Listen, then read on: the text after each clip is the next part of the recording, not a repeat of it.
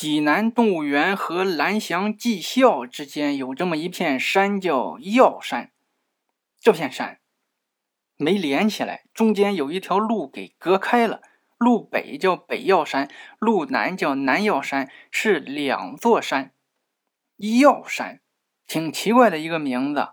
猛地一听，很容易想到一句话：“师傅没在家，上山采药去了。”嗯，有这么点意思吧？快接近事情真相了。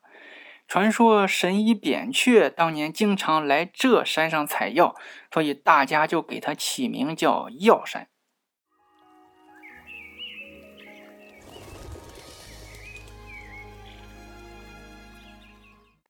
扁鹊大家都知道是个法师，这个是个医生。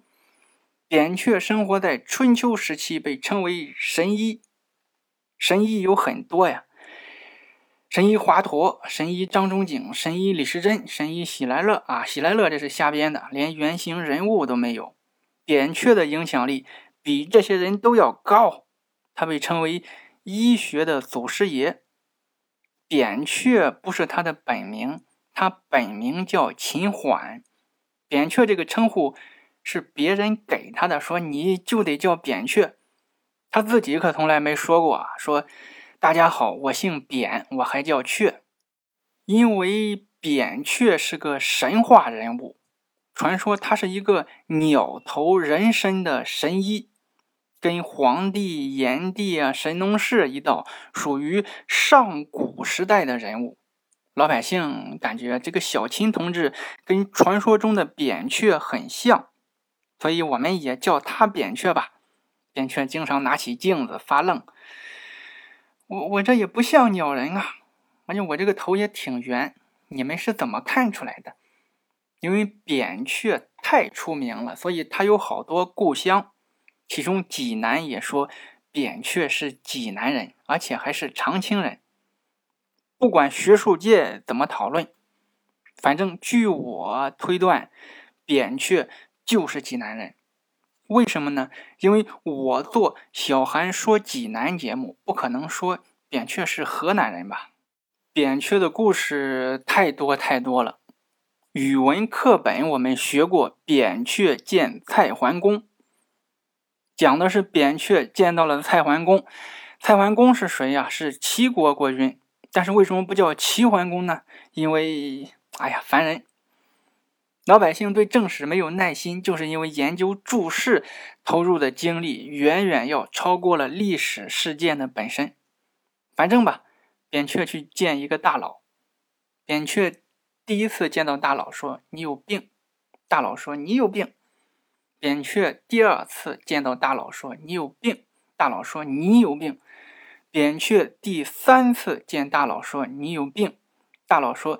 你这次一定要告诉我你是怎么进来的。扁鹊第四次见大佬还没说话，转头就跑。大佬问你跑什么？扁鹊说你病得太重了。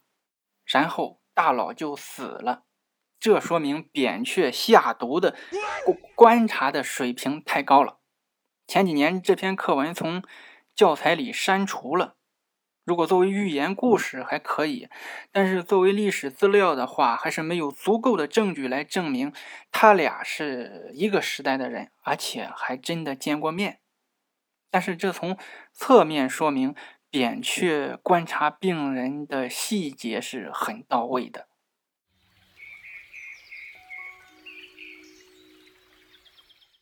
扁鹊还有很多故事。比如扁鹊来到一个国家叫果国，不是我卖萌啊，这个国家就叫果。三十六计有一计叫假道伐果，讲的是晋国想要吞并旁边的两个小国，一个叫虞国，一个叫果国。但是这两个小国抱团抵抗，你打一个，另一个就帮忙；打俩呢，晋国又没这么多军队，晋国呢就想一个办法。就跟虞国说：“哎，我不打你，我去打果国。但是呢，我从你的国家呢穿过去，不白走啊，给高额的过路费。”虞国缺钱呀，就同意了。这里是多傻！结果晋国的大军灭了果国，回来的路上捎带着就把虞国给灭了。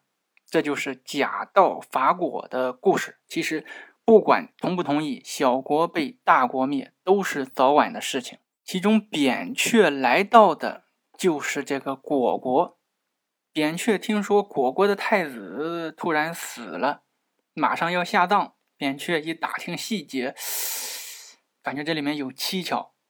最后，扁鹊发现太子是休克，他又给救活了。从此，民间才有了一个习俗，就是人死了要停尸三天再下葬，其实就是想等像扁鹊这样的人路过。而扁鹊也被外界传说有起死回生的本事，那么其实呢，他是经验丰富，外加观察力强。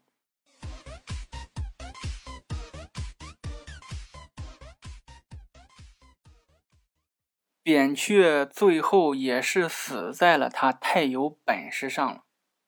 秦国国君秦武王到死才放弃的一个爱好就是举鼎，鼎就是一言九鼎的那个大铜鼎。俗话说：“爬山伤膝盖，举鼎伤腰间盘。”奉劝各位不要经常举鼎。有一次他就伤着腰了嘛，有个私人医生姓李。李医生给秦王开了很多药，吃了很长时间都不好使。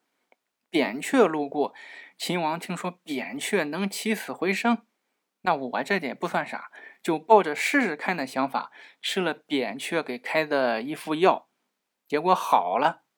秦王很开心啊，哎呀，这是个人才，以后举鼎还能用得着，就想让扁鹊来当太医院的院长，结果遭到了李医生的嫉妒。李医生跟秦王说。不是你吃他的药吃好的，是我的药刚刚才发挥作用，他不来，你这个时候也该好了。然后有各种诋毁扁鹊，秦王也有点怀疑了，李医生就趁机刺杀了扁鹊，扁鹊最后死于同行的嫉妒。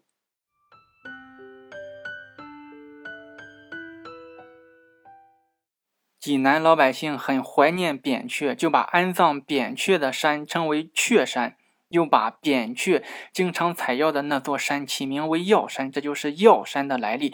现在药山也建了一个药山公园，主打中医文化，有山有湖，有十大名医塑像。乘坐幺幺四路、幺二七路、K 幺四三路公交车至药山公园站下车就到，您有空可以去看看。小韩说济南有点小内涵，咱们下期。你讲的药山来历很精彩。但是我有一点不明白，为什么药山是两座呢？别说是地质原因，我想听故事呢。啊啊！药山为什么是两座？这当然有原因啦。你想往深里挖掘，那咱不妨再深入一些。刚才咱说了，药山是因为扁鹊在这里采药而得名。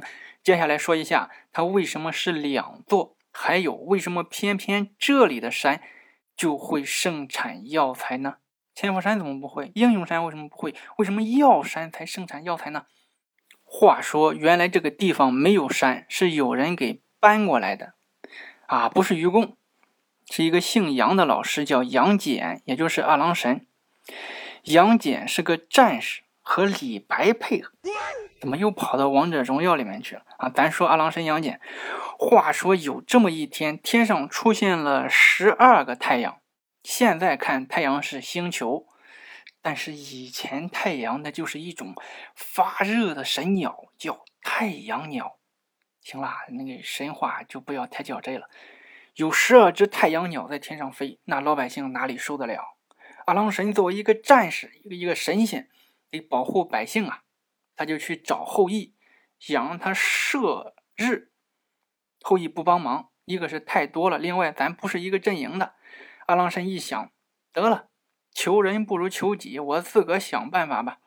二郎神就砍了一棵万年的参天大树，做了一个扁担，然后挑着山去追太阳鸟。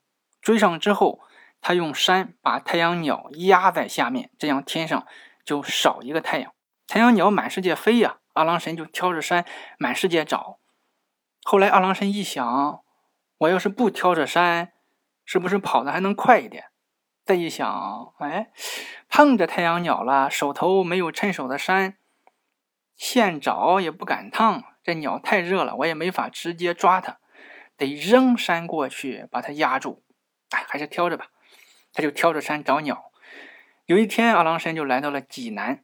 哎呀，太累了，腰酸背痛腿抽筋啊！他就放下扁担，阿郎神甩甩胳膊，抖抖腿，歇了一会，差不多了。他拿起扁担要接着赶路。这个时候，奇怪的事情发生了，这两座山像扎了根一样。阿郎神用尽全身的力气，哎，挑不起来了。而且这山还不断的变大，越来越大，越来越大，把农田、房屋都压在了下面。不行啊，这个山我可以不要了，但是你不能再长了，不然济南城就被压住了，还有老百姓呢，这可怎么办？就在阿郎神手足无措的时候，太上老君来了。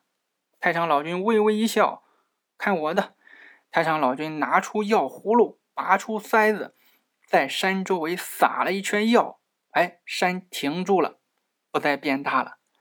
阿郎神长舒一口气，哎呀，这终于可好了。阿郎神问太上老君：“老君，这是怎么回事呀？”老君说：“ 济南这个地方人杰地灵，这个山是想赖着不走了，他想在这里扎根，而且这里土地太肥沃。”这个山吸取地方精华，想来扩大自己，但是走火入魔失控了。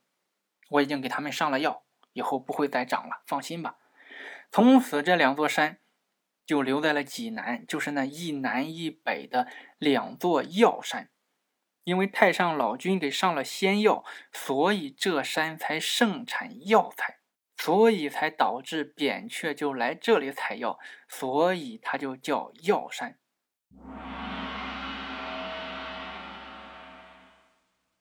另外，生物制药也是济南的一个重要支柱产业。济南有齐鲁制药、洪济堂制药、福瑞达制药、利民制药等等药厂，这也说明济南的医药产业从古至今都很发达。小韩说济南有点小内涵，咱们下期见。